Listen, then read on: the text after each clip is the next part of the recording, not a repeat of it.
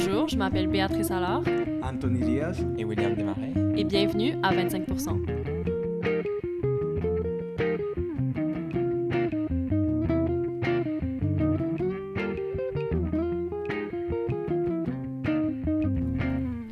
Récemment, dans le cadre du cours de leadership et impact social de la Factory, l'équipe du 25% a pu rencontrer Marie-Josée Richer, une des figures de proue de l'économie éco-responsable au Canada.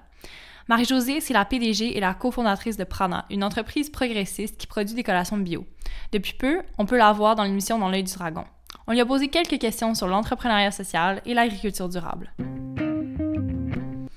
Beaucoup de personnes croient qu'économie sociale est synonyme de petite entreprise. Pourtant, Prana, l'entreprise que Marie-Josée et son mari ont créée dans leur cuisine, est aujourd'hui évaluée à environ 35 millions de dollars. Pas si petite que ça, donc, leur entreprise. On lui a demandé comment elle faisait pour garder la mission progressiste au cœur de son modèle d'affaires, malgré sa croissance impressionnante. En fait, cette affirmation-là, que l'économie sociale, c'est synonyme de petite entreprise, c'est carrément faux. Dans le livre Reinventing Organizations par Frédéric Laloux, qui est un excellent livre que je vous conseille à tous, euh, il donne plusieurs exemples d'entreprises progressistes dans différents secteurs économiques qui comptent entre 1000 et 40 000 employés. Là, 40 000 employés, on n'est pas euh, le café du coin de rue, là. Donc, on peut penser, euh, on, le répète souvent, Patagonia, Ben Jerry's, Southwest Airlines, mais là-dedans, il, donne énormément d'exemples. Puis ce que Frédéric a essayé de faire, c'est de trouver le dénominateur commun de ces entreprises-là qui les rend progressistes. Qu'est-ce qui fait que ces entreprises-là font quelque chose de différent, puis comment des entreprises plus conventionnelles peuvent se mettre dans ce nouveau paradigme-là par leurs actions quotidiennes? Donc, euh, la raison d'être d'une entreprise sociétale ou progressiste, c'est d'être au service d'un monde meilleur. Donc, l'entreprise opère selon des valeurs qui sont humanistes avec l'objectif de créer de la valeur pour les parties prenantes. chez Prana, on ne se demande pas vraiment comment on va garder notre mission au cœur de notre modèle d'affaires.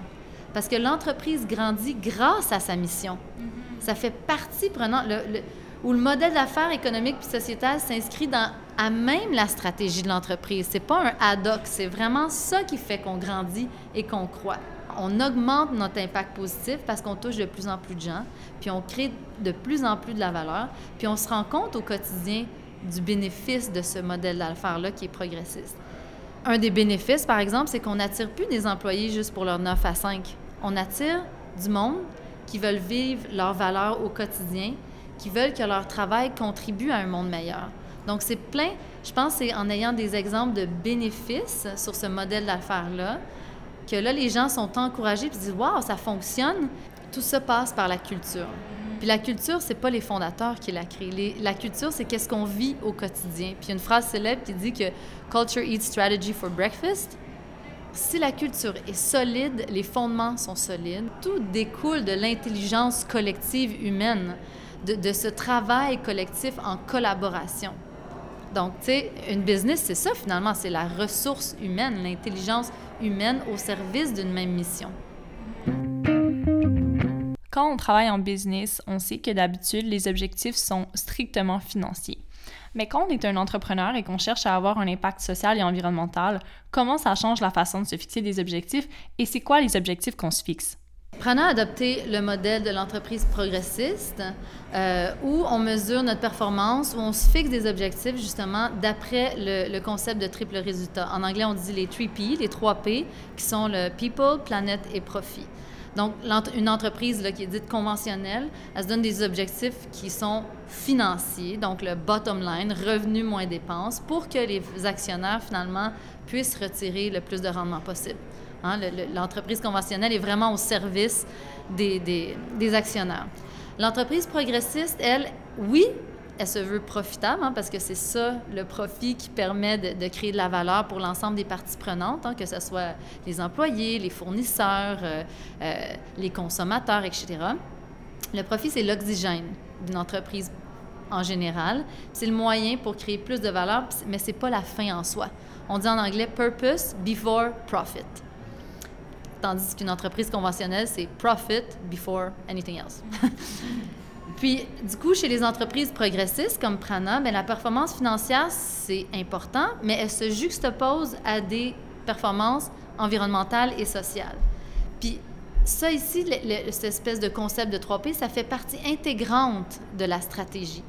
Donc, les objectifs de performance euh, plus sociétal, comme on pourrait les, appeler, privilégient systématiquement le, long terme.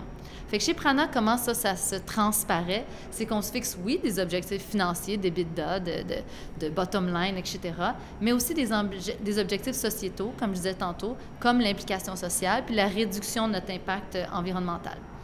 Par exemple, euh, la création d'emplois, euh, le degré de mobilisation des, employés, euh, la transparence avec le Open Book Management qu'on fait, où on fait un town hall à tous les trois mois, où tout le monde se met au courant dans l'entreprise des états financiers, de la stratégie, le partage de profits avec les employés, euh, la réduction des émissions de, gaz à effet de serre, la réduction de, notre utilisation d'eau, euh, de déchets, le taux de satisfaction de, nos fournisseurs, des producteurs, des gens qui travaillent la terre, le bien-être des producteurs. Donc, tout ça sont des objectifs qui sont parafinanciers, qui ne sont pas simplement liés à un profit quelconque, mais qui sont, vraiment liés à faire de ce monde un monde meilleur.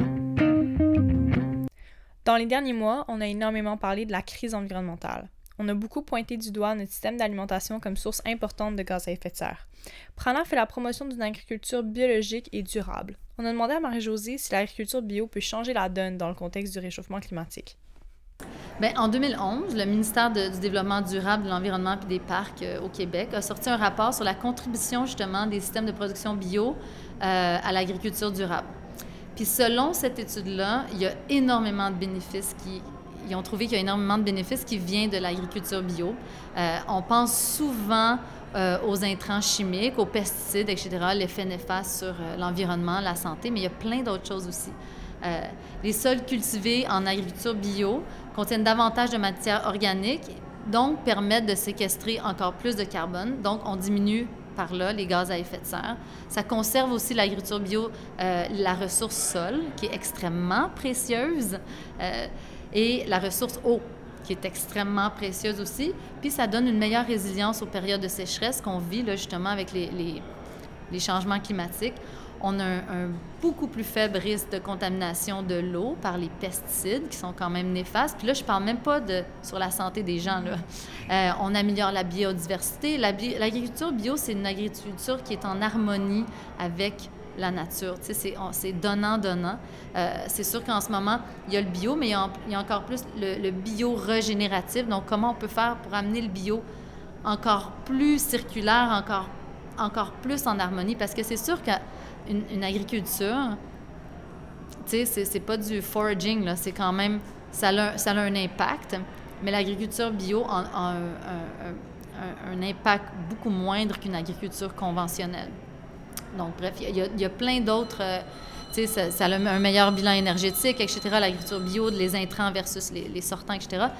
Puis tout ça, euh, au niveau environnement, ce que je viens de dire, c'est super. Puis ça inclut même pas la santé des gens, les bénéfices sur la santé des gens, de ne pas manger des pesticides, etc., des, des insecticides, etc., la création d'emplois, parce qu'on a souvent besoin de plus de moins d'œuvre, la pollinisation, donc la santé de nos abeilles, parce que, bon, sans abeilles, euh, il y a pas mal des choses qu'on ne pourra pas manger, etc. Donc, ça a vraiment énormément de bénéfices. Puis pour moi, c'est important que les gens qui consomment euh, tu consommes en fait un, pas un mode de vie, mais tu consommes un, idéal en fait. Tu consommes euh, quelque chose qui va faire que ben, les agriculteurs sont mieux, que la planète est mieux, que ta santé va mieux. Peut-être que ça coûte légèrement plus cher, mais le, prix qu'on paye à, manger du conventionnel, c'est un prix caché finalement. C'est un prix du fait que ben, dans plusieurs années, il n'y en aura pas de ressources naturelles, l'eau va être polluée, etc. Donc, c'est un investissement finalement dans, dans, sa santé, mais dans la santé de la planète en général. Mhm. Puis j'ai une petite question euh, par rapport à ça, parce que le bio, quand on a commencé à en parler, c'est devenu comme presque une mode, ah, bio, bio à tout prix. Puis là, il y a comme, des fois, il y a des gens qui vont dire, ah oui, bio, mais aussi, aussi local. Tu sais, ça devient, mhm. puis des fois, c'est des choses qui viennent euh, presque des fois en contradiction, parce qu'il y a des choses qu'on peut pas avoir bio, c'est local, ou pas avoir local, c'est bio. Qu'est-ce qu'il y a à prioriser? Ben, en fait, ce que je réponds à ça, c'est que on vit tous sur la même planète. Donc, c'est important, en tout cas selon moi, de mettre ses sous derrière un monde meilleur. C'est sûr que, tu sais, l'idéal, c'est d'avoir son jardin local, de faire ses produits bio.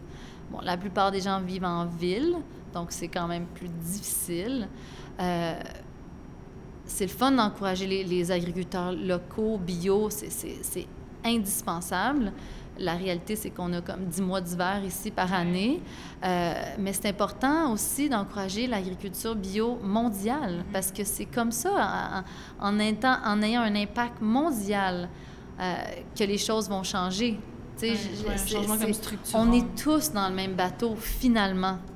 Puis ça fait que si, si euh, à travers le monde, ils ont des pratiques plus durables, ben les gens vont être mieux. Nous, on va être mieux. Tout le monde va être mieux. Ça va créer de l'abondance pour tout le monde. Euh, la planète, tu sais, je veux dire, les eaux sont interreliées, là. On touche toutes finalement à la même eau.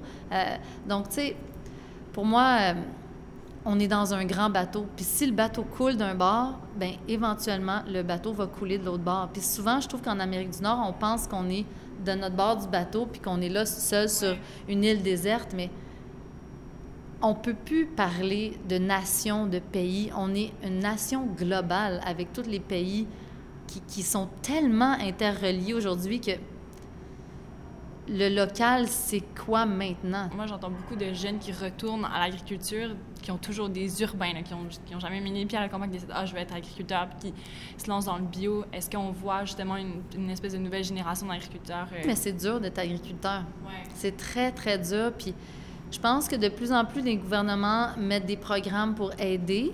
Euh, mais d'emblée, c'est un métier qui est, qui, est, qui est vraiment pas facile, puis qui doit être soutenu par la communauté justement par manger à tous les jours les produits qui proviennent de ces gens-là.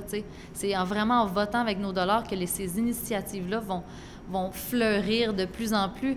Puis c'est là que les gouvernements vont, vont, aussi se rendre compte que, wow, OK, c'est vrai, il faut investir là-dedans parce que moi, je dis toujours au bout de la ligne, on va pas les manger, les ordinateurs.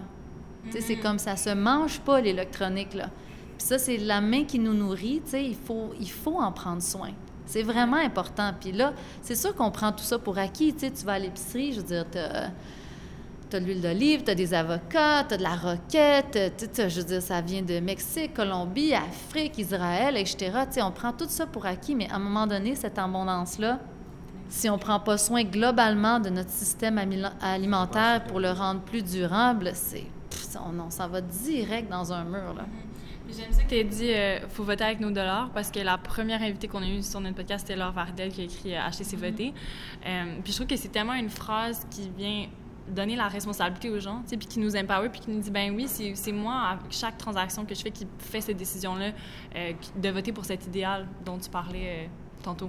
C'est pour ça que c'est important de regarder les emballages. Tu sais, quand j'achète cette compagnie-là, quel idéal j'achète, quelles intentions j'achète, qu'est-ce que je supporte, est-ce que les employés sont bien, est-ce que les fournisseurs sont bien, est-ce que c'est quoi leurs intentions, si tu le profit à tout prix, si tu comme juste de faire du cash puis de s'acheter un yacht, tu sais? Bon, c'est correct, il y en a que c'est comme ça, mais est-ce qu'on est vraiment au service d'un monde meilleur, tu sais? Pour moi, tu sais, c'est sûr que ça donne une grande responsabilité, mais ça donne un grand pouvoir aussi.